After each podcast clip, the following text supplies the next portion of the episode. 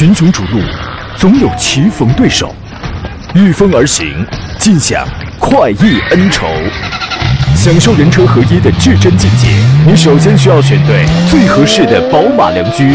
精彩汽车生活从这里开始。买车意见领袖，权威专家团队聚会团购买车，专业评测试驾。主持人杨洋为你客观权威解析。这里是购车联盟。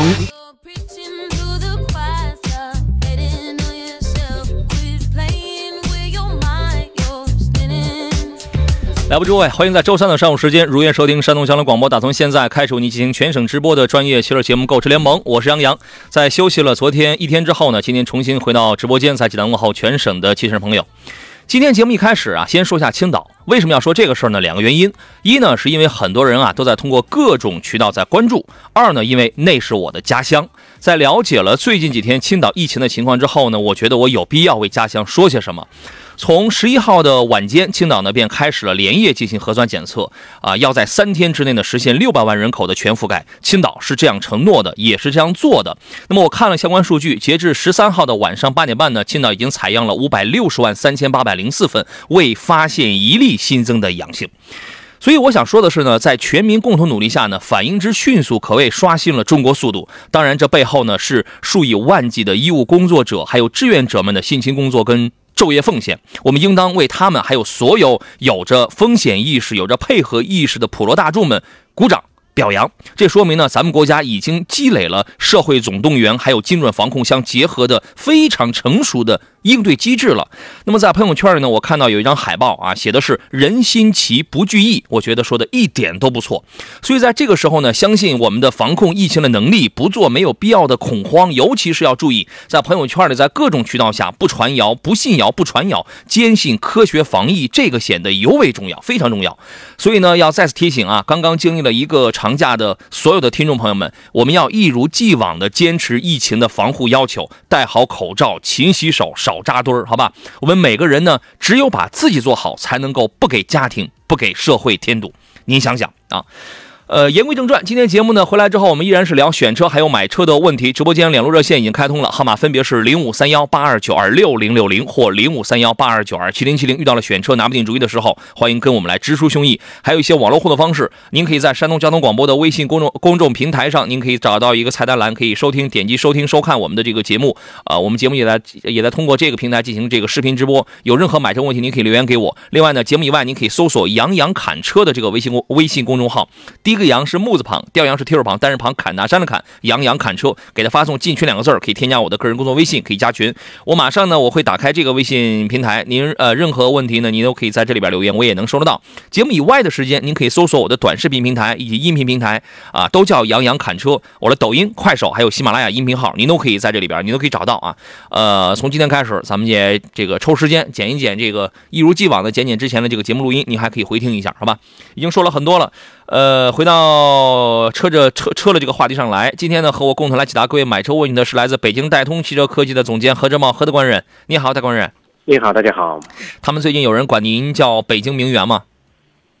呃，没有啊，没有是吧？哈，我今天早上来了之后，他们管我叫市中区名媛啊，吓得我赶紧查了查热搜，你知道吗？所谓这个名媛们啊，我多说一嘴啊，有时候你们也得多听听节目啊，多培训一下关于车的常识。对吧？挂破尼桑标的也有可能是 GTR，挂破本田标的也有可能是 Type R，是吧？多听节目有助于你们干这个啊。当然我们并不提倡。这个给诸位留出酝酿具体问题的时间来，我们先说几个上市的新车啊。最近呢，丰田汉兰达呢推了一个百年纪念款。啊，就一款车型，售价是三十二万五千八。这个车呢，是为了纪念 Highlander 车型销量达到一百万而推出了一个纪念款的车型。配置方面有所升级，外观呢仅仅增加了一个百万纪念款的专属的 logo 来表明身份。内饰方面呢，有这个专属的棕色内饰、豪华地毯、前盘的前排的这个门边的迎宾踏板。另外呢，还升级了新款，还升级了智能网联的导航系统啊。您对于这台车的市场表现如何评价呢？呃，没错，这款车型我们看到它市场的这个热度一直是不减的。嗯，呃，当然我们也看到这个新改款的车型很快就来了。然后，呃，在对于这个汉兰达这个车型，它市场的保值性比较好，很多车友可能还是有一些粉丝去买这个车。但是同时，同价位区间，可选的车型现在越来越多。嗯但是不排除依然有很多朋友特别喜爱这个。对，呃，截止到十月十二号呢，这台车已经实现了一百万台的产销规模，呃，它成为了国内首款累计销量突破百万台的中大型 SUV，这是首款。呃，作为一个标杆车型，它是很多车型一直奋斗的一个目标吧。它创造了一个又一个的神话。我查了一下数据，说呢，它曾经以百分之五十五点六的市场占有率占据细分市场的半壁江山，而且保持持续保持细分市场的销量第一。一到三年保值率连续四年位居国产中型 S SUV 的第一名。连续四年获得美国 WIHS 测试顶级安全家的评价，还有荣获中国车辆可靠性最高的 SUV 啊！今天我们这也不是表扬大会啊，这个查到了什么数据，咱们一股脑的也也说了吧啊，啊也让所有开着 Highlander 的朋友心里边是吧，也温暖一下啊！而且呢，还获得中国大型 SUV 新车购买意向率 Number One 的车型，还有什么中国大中型 SUV 新闻市场品质 Number One。啊，等等，那么这一百万到底是怎么来？他用了多少年的时间卖的这这一百万台？我觉得历史我们可以大致说一说。两千零七年的时候，汉汉这个汉兰达是进口的，以进口的方式进入到国内。零九年的时候，广汽丰田开始把这个车开始国产，它开始这个国产了。那个时候，其实在国内车主们还没有，还就还没有见到很多这个呃七座的比较大的 SUV 啊。一二年的时候做了一次中期改款，那个时候造型就开始比较犀利，内饰也。初具豪华感。一五年的时候呢，开始升级了。它第一次用上了日本原装进口的 2.0T D4ST 的这个发动机，双喷射、双涡轮、双循环，是吧？然后呢，这个整个的稳定性啊、保值啊，这个驾驶感受也都不错。而且从一五年开始配四驱了，智能四驱。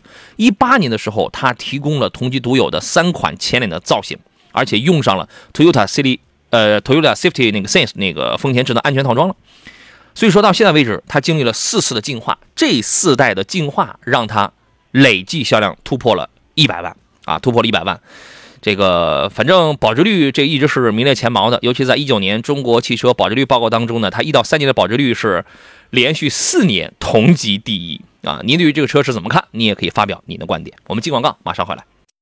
好了，我们继续回到节目当中来，咱们接着说啊，来看大家的这些个问题。有朋友说今天没有开抖音直播，对，因为我在昨天休息了一天之后呢，我想，我想了一件很重要的事情，就是我想要回归，就是回归到这个节目，专注到我们节目的这个本身来。以后可能我在这个节目直播期间，我估摸着我可能就目前来讲，我就不会再去开什么抖音和快手直播了。咱们节目以外，咱们再去捣鼓那些东西，好吧？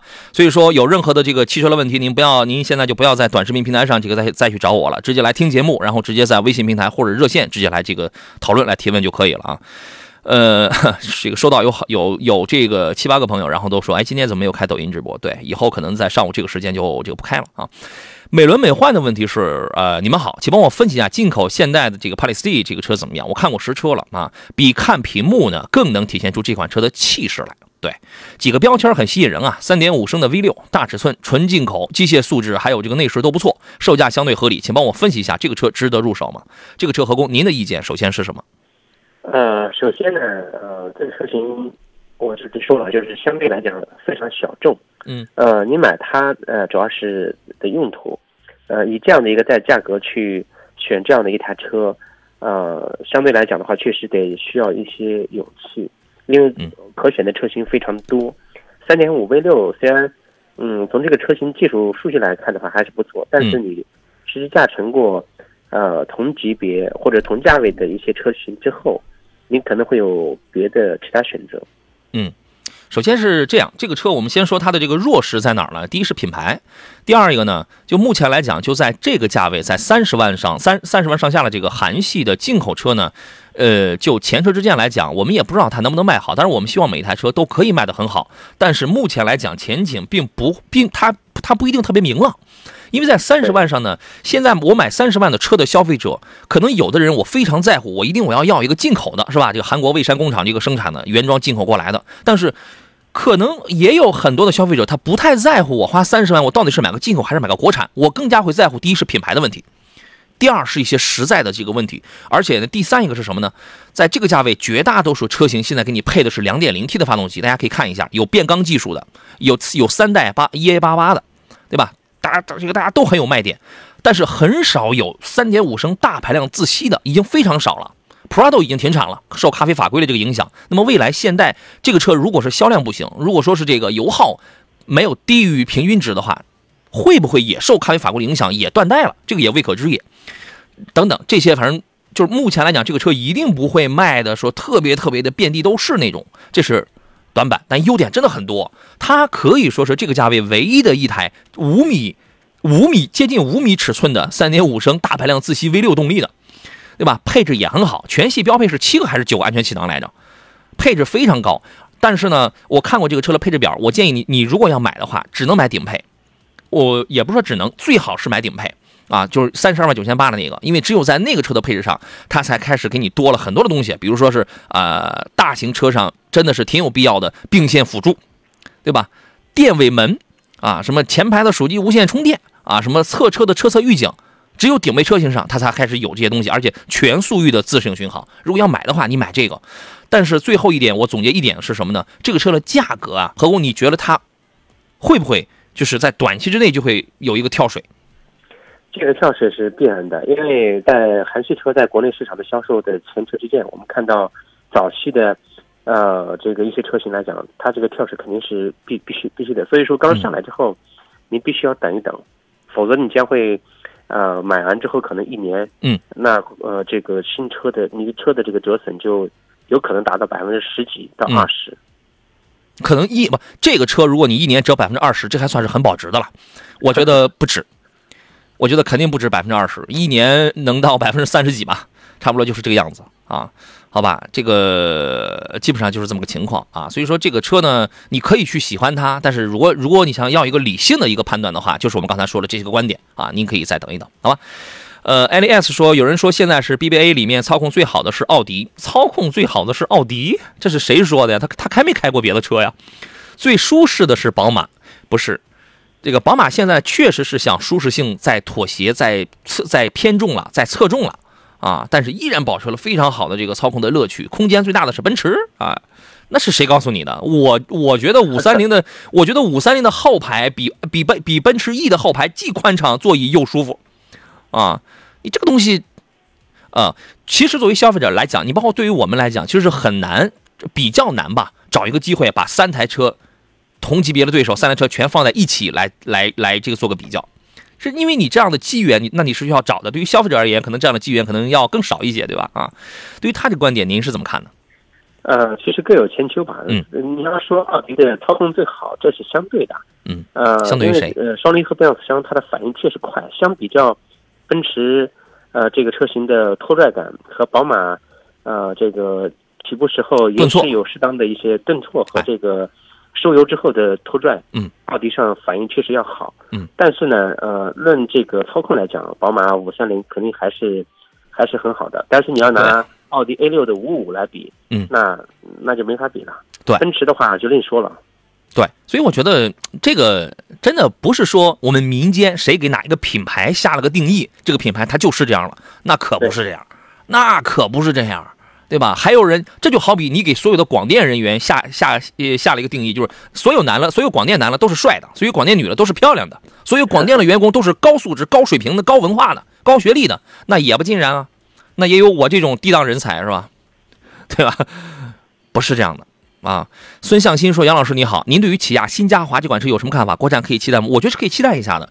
呃，二零一三年杨洋看人团第四期还是第三期的时候，我我们当时就团购过进口起亚的车型，因为那个时候想买嘉乐，呃，想买那个索兰托，想买那个嘉华的人还挺多的。你看，都是进口车，但是嘉华呢，应该是在二零一七年还是一八年，大概是一七年左右的时候，可能它就停产了，一直也都没有什么新的举动。当时停产是停在了一个二点七升的，是吧？”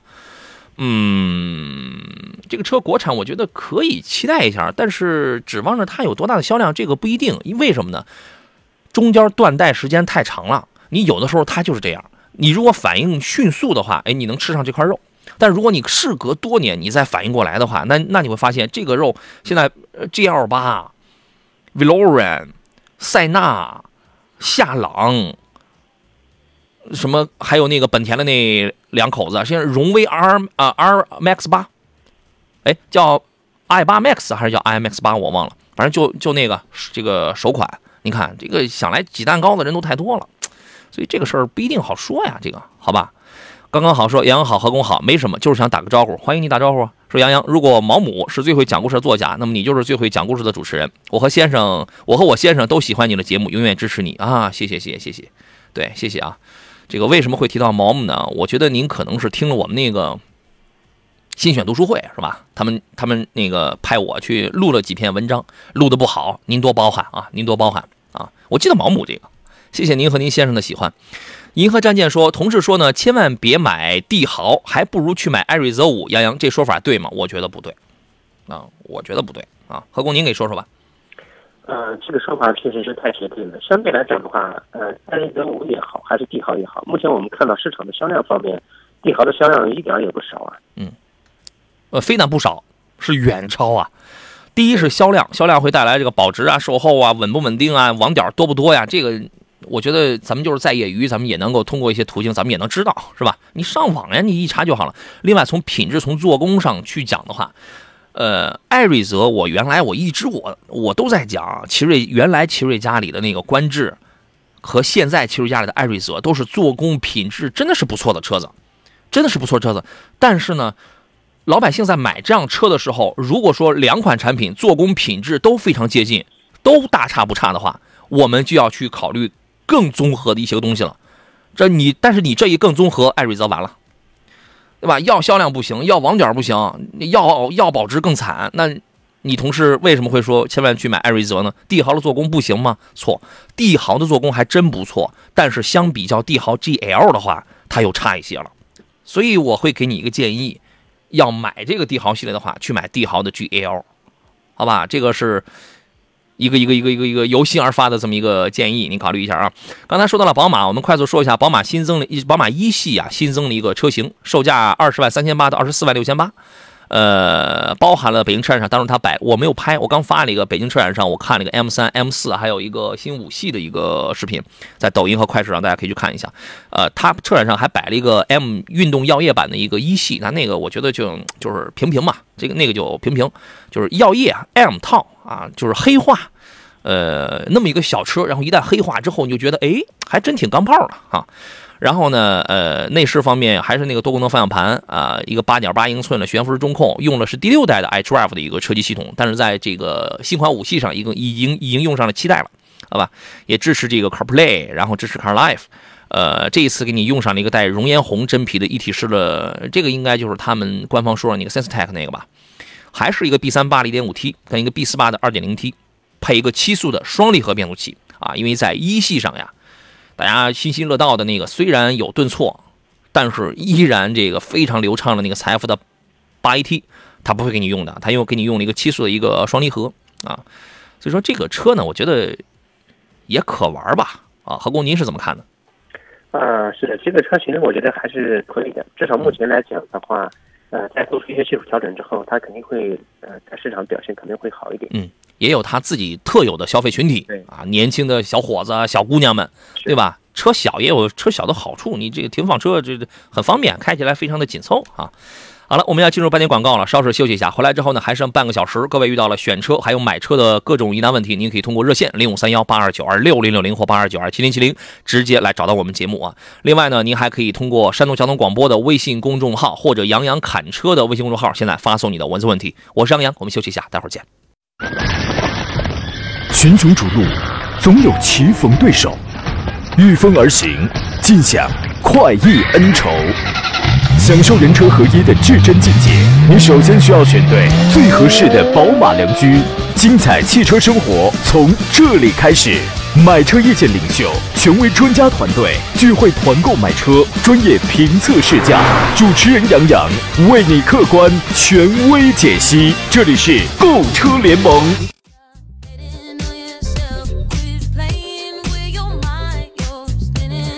来，诸位，十一点三十四分了，这里是星期三，山东交通广播为您直播的购车联盟节目，我是杨洋。参与方式刚才已经说过了，所以咱们就不再赘言了啊。有任何选车、买车问题，您可以跟我们来进行交流。刚才广告期间，我看了一下这个车友群。我们群里有一位朋友，大概问的是想花十五万左右是吧？想买一台纯电车型，要求大概是续航里程表的长一点，什么经济啊、省心一点这样的啊。十五万呢，能买到绝大多数呢是一些国产的，就是补贴完之后大概在十五万上下，国产的这个轿车在这块儿就是国产的品牌吧，有轿车也有 SUV，国产品牌在这个价位还是比较多的。你要想买合资的这个轿车的话，我待会儿我给你推荐一个，我那个视频我还没发，那我前两天我刚刚已经评测完了那一台车子啊。这个紧接着又北京车展，紧接着又这个国庆又放假了。我放假我又不爱工作，是吧？在这个然后就给拖下来，我那个我就没发啊。这个问题我们首先问一下来自北京的何正茂何大官人，你好，大官人。你好，嗯，他这个问题您会有什么样的推荐呢？呃，刚才没太听清楚啊，那个补贴完大概在十五万左右，想买一款纯电车纯电车型啊，这个续航里程长一点儿是吧？这个品质可靠一点儿。呃，关键是目前这个价位区间的可选车型十五万左右的话，可选车型还是挺多的，尤其一些呃续航里程现在这个车型开能达到五百的车型应该是有很多，有五百所。以嗯对五百左右的话，可选的车型就还是挺多的。所以说，嗯，我还真没有具体好的推荐，因为这个嗯车型试的很少。呃，我给你，我给他推荐两台车子。第一个呢，如果是国产轿车的话，几何，你去买几何 A。几何 A 呢，大大概也就是补贴完之后就是十五十六，它现在肯定它是有优惠的啊。补贴完之后的指导价大概就是十五十六，那个就能跑五百多，至少跑五百多，好像后头还出了有六百多的。你那个你可以去看一下，好吧？还有一个，我之前这个就是我刚才我说的第一类，就是这个价位了，国产当中的非常有代表性的、嗯这个三电啊，这个三电啊，什么电池、电电池、电机、电控，它都没有问题。而且关键它那个很大的一个卖点是什么呢？做工、座椅、舱内的用料非常的环保。那个新车用料环不环保呢？一，你靠鼻子闻；二呢，你用仪器测啊。这两条我我们都做过，非常环保。这个你可以去你可以去看，这是国产。另外还有一个是合资的是，在这个价位补贴完之后的纯电的合资真的不多，真的不多。我前两天我开过一台车，是谁？续航能跑三百三十八公里的日产东风日产的轩逸纯电。这台车实话实讲，内饰一般了，不算是多么的精华。你如果是你，除非你买那个补贴完之后在十七万的那个，十七万的那个，好家伙，中间有一块屏幕，后边有倒车影像、倒车雷达。如果你只买十五万那个，我开的就是十五万那个，中间也没有屏幕，也没有倒车雷达，也没有倒车影像，啥都没有，全凭经验，全凭感觉。然后呢，就是内饰相对简单，而且也是织布座椅，续航里程也不是很长，三百三十八公里。我开呢，我当时他们给送给给我送那台试驾车的时候，那是一台只跑了几十公里的新款试驾车，然后我也充电了，我也有这个快慢充都是可以，关键它四十五分钟就能从快充零到百分之八十，呃呃呃不是百分之三十到百分之到百分之八十，反正那个我忘了，反正充的很很快。关键是什么呢？我们为我为什么要推荐它呢？是因为它来自于日产凌风的这个三电系统非常成熟。北方我们见的少，南方对于凌风非常这个有有印象，而且它的那个电机还获得过沃德十佳电机，而且它是个合资品牌，OK 吧？你就瞄着这两款，你就瞄着这两款去就可以了，好吧？大强的问题是，我想问一下，捷达的 VS 七跟博越的 Pro 该怎么来选啊？如果让我来推荐的话，这个肯定是博越 Pro 啊。从从从这个动力上，你那个捷达 VS 七什么玩意儿啊？那是啊，这个问题你怎么看呢？呃，两台车的话呢，就是如果侧重于像这个日常驾驶，然后又比较在乎这个油耗的话，VS 七呢1.4 T 这个车的油耗确实表现呃是要好，确实很省油，动力表现也还行。嗯，如果说啊、像这个嗯空间大一点，然后呃，当然这个博越的 Pro 这个车型的话，肯定也是不错的。嗯这类这两个车呀，我觉得是这样啊。呃，首先从尤其是发动机，我觉得大家都各有千秋。你别看人家吉利博越，人家是自主研发的发动机，但是不比你二幺幺的 EA 二幺幺的德国发动机差，啊，这个不比你差，动力还比你强。一比变速箱，你那个 VS 七你就落伍了，你那是第一代的爱信的六 AT，啊，这个为什么一一一一台一点四 T 的 VS 七你正常市区油耗也能开出九个九九到十升多呢？变速箱不行。啊，然后呢，再加上如果这个车它车也它车也大，因为它是一个中型了，四米六多，它车也大一点。如果说你在稍微满载点的这个情况下，你去比比动力，你比比噪音，好吧，你去比一比啊，你不要觉得这个什么是是不是来自德国的东西，不是的啊，只是起了个捷达的名字，为了好卖，仅此而已，好吧。所以说呢，实打实打实的啊，实打实的，既然你买的也不是什么正宗的德国货了，实打实了，咱们买一个。我给你推荐的那个博越 Pro，无论你买 1.5T 的还是买 1.8T 的那个车，真的不错，好吧？你去看一下。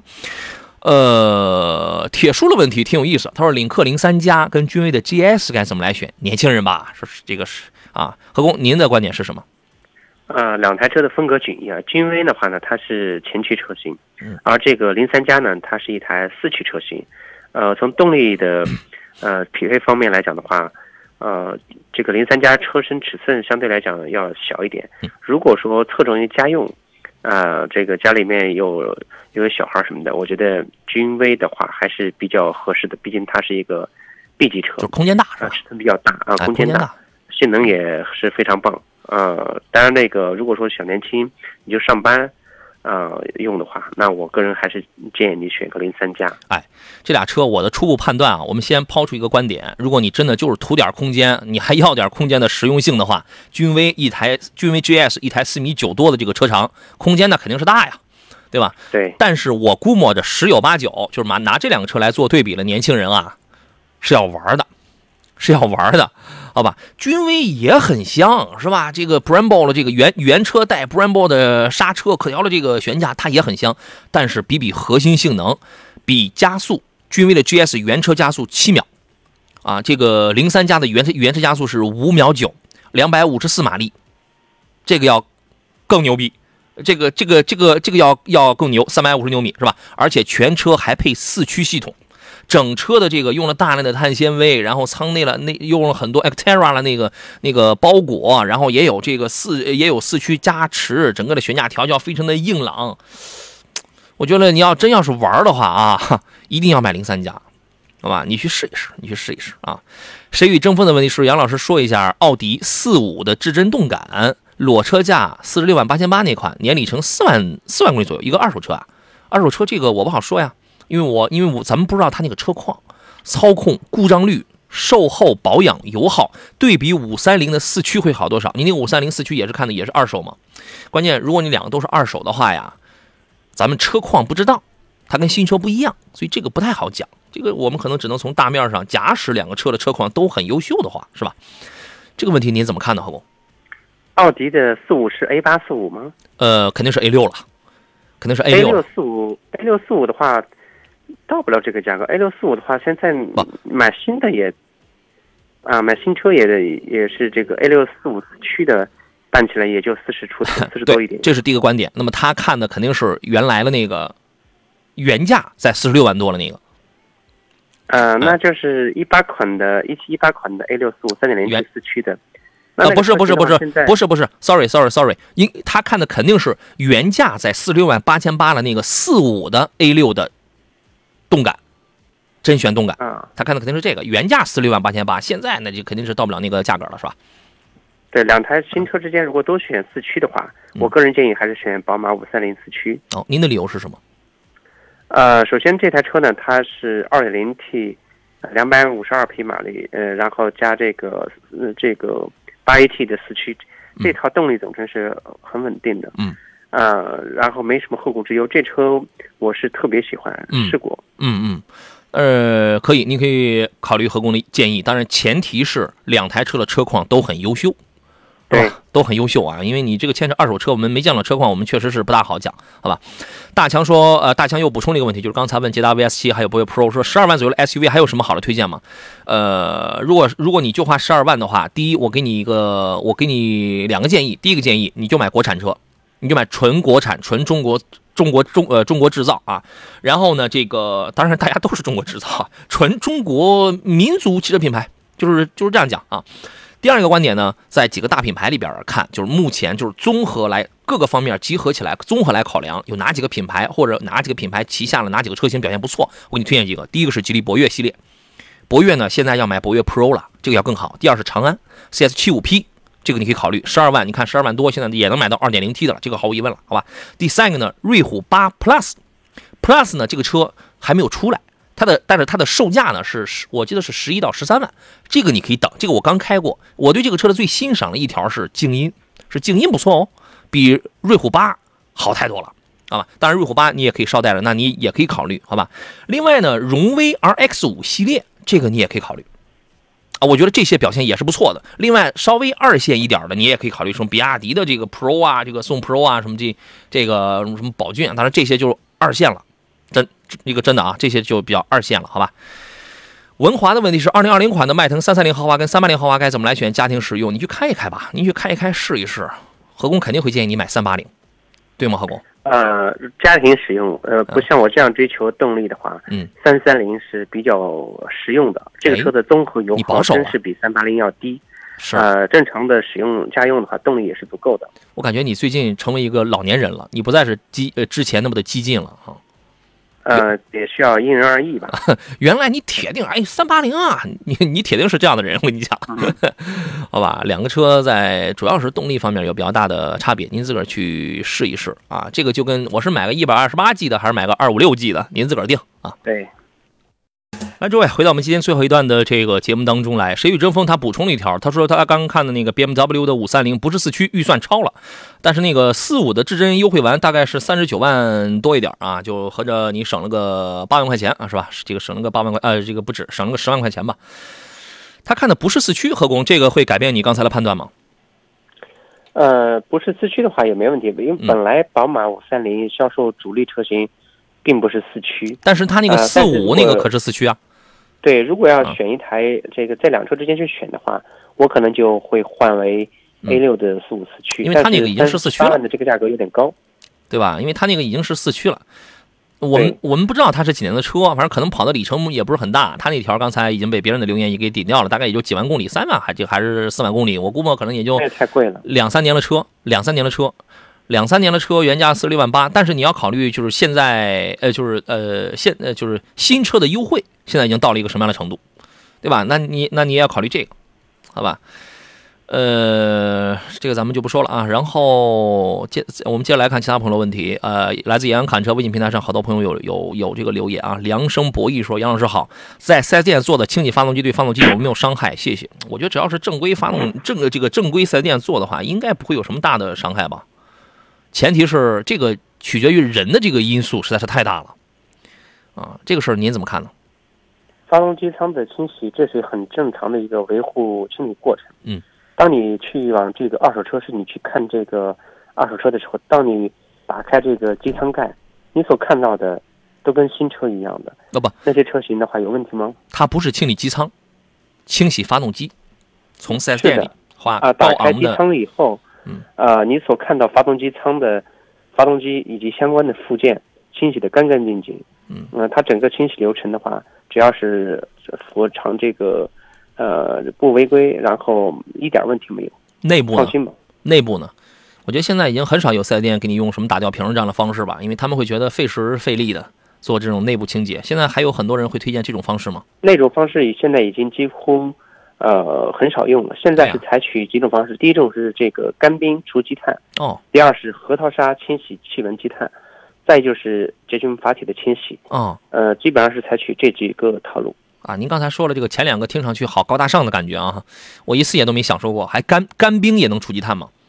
呃干冰呃直接从拆下火花塞来，然后打入到燃烧室，哦，然后可以清除呃燃烧室的积碳，包括活塞头部积碳都可以清洗掉，真好而。且呃清洗非常彻底。嗯，特别好。这个我我觉得是这样，你从四 S 店，他如果给你做拆洗的话，对他们来讲啊，可能对你来讲可能收费比较高，然后你也比较担心。对于他们来讲呢，他们能挣着钱那还行，他挣不着钱的话，他还不如同样是几百块钱，有的甚至你像捷豹路虎，它能一支就能卖到一千多。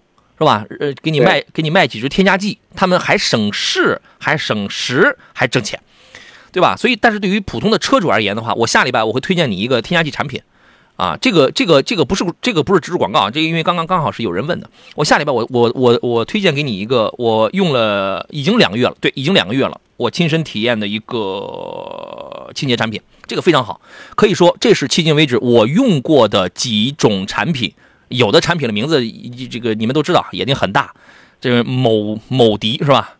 我我也用过，但是都不如这个好，好吧？这个下礼拜我再说吧。米兰学律说：“老师你好，我想问一下，博瑞的2021款值得推荐吗？就是那款 1.8T 湿式双离合的，售价十四万六千八，优惠两万多啊，这个好像是。这个价格你再商榷一下啊。然后这个车呢，我觉得车真是一台好车，1.8T 的这个油耗呢，原来我开 1.8T 配第一代啊，配 DSI 澳澳那个澳大利亚 DSI 六速变速箱的时候，那个车油耗高，我能开到济南市区，我能开到十二升多，但是。”有人说高啊，我对油耗其实并不并不敏感，但是换双离合之后油耗降了，降我估计也不会降太多，这个车油耗应该也会在十升多吧，市区油耗，应该应该不会太低，因为你这个车本身它是一个中级车。您对于这个车印象怎么样？呃，这个车还是可以的，确实，你要是呃关注油耗的话，一点八 T 的车型在室内开，呃，拥堵路段嗯那低了十个，嗯，很少，除非你是插电的。对啊，你这个太低的话也不可能，也不可能啊。呃，谁与争锋说都选新车，什么意思？都选新车啊？杨老师说一下，奥迪四五至臻动感，呃，裸车四六万八千八那款，年里程四万公里左右。啊，你这个问题刚才已经发过了，又对比了五三零四驱，会好多少？不是的，你没听明白。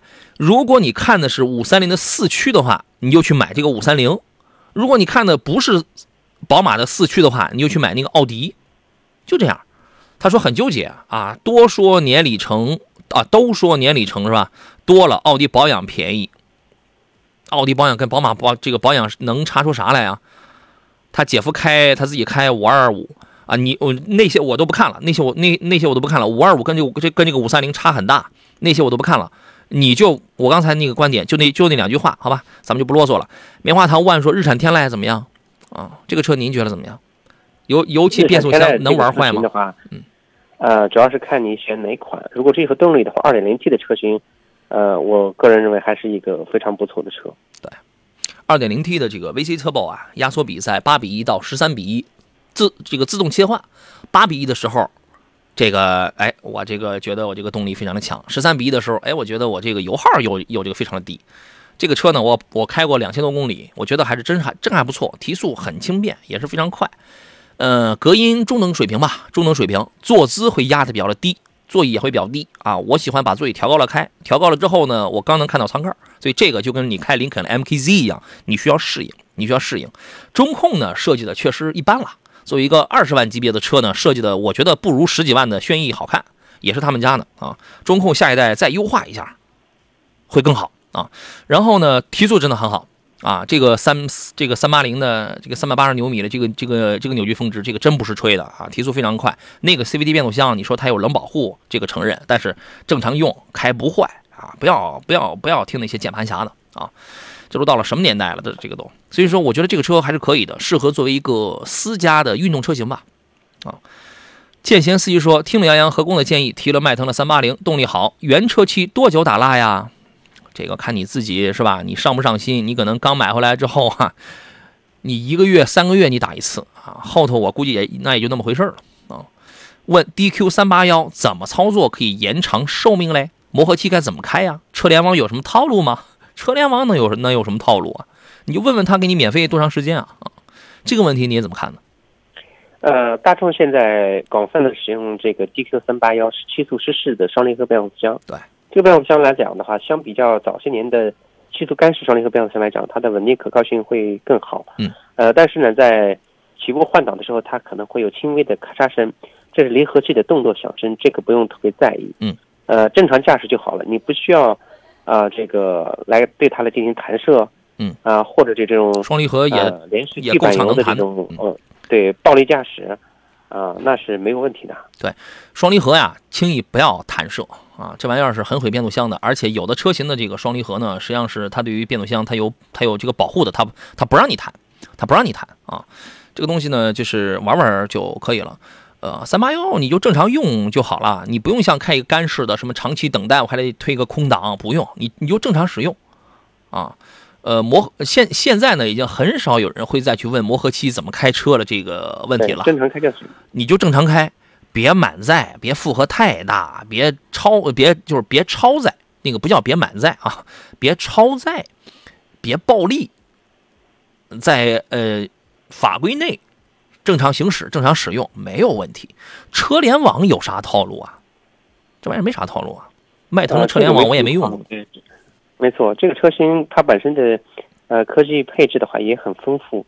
呃，你先在没了解之前的话，先把车主手册上的这些呃一些功能呃详细的了解一下。嗯，对车联网一般不会有什么太多的套路，你就了解一下，看是几年之内是是给你免费啊，这个还是呃怎么着啊？这个几年之后是怎么收费呀、对吧？你把你把这件事儿搞明白了就行。反正你问了这几个问题吧，我觉得你也就是刚提了车，新鲜新鲜。哈，呃，节目最后呢来说一个，来说一两个，来说两个新车吧。福特锐际呢又新增了一个车型了。其实这个新有三款新增车型，主要是为了降降钱。两点零 T 三款新增，两个两驱是十六万九千八和十七万九千八，一个四驱是十八万九千八。你看，它主要是为了这个下探价格，拉低这个入坎呃这个入门的这个门槛儿，是吧？没有什么太多的变化，外观也是一样的，尺寸也是一样的啊。这个内饰看上去应该也是一样的吧？好，像没啥差别。应该在呃在配置方面，我还没有拿到配置表，配置方面肯定是减配的，这个是毫无疑问的，好吧？这个满足一些这个。准备花十六万买车的朋友，但是如果真要降到十六万的话，我觉得，因为现在啊，你比如说柯迪亚克呀，呃，这个探岳呀、途岳呀，对，还有一些自吸的一些品牌啊，都在这个价位，也挺集中的哈，也挺集中。他这招玩的挺巧妙，我老车型我就降个一万多，一到两万，完了之后我给你新增几个低端车型，他这招玩的挺聪明啊。玛莎呢新增了三款特别版车型啊，分别是总裁 Ghibli 还有 Levante，分别推出了叫皇家特别版车型。哎呀，皇家特别版这个我们要拼夕夕的话，多少钱能租一天？这个九十七万八千八。你看我的这个市中区名媛的这个本质又暴露了啊！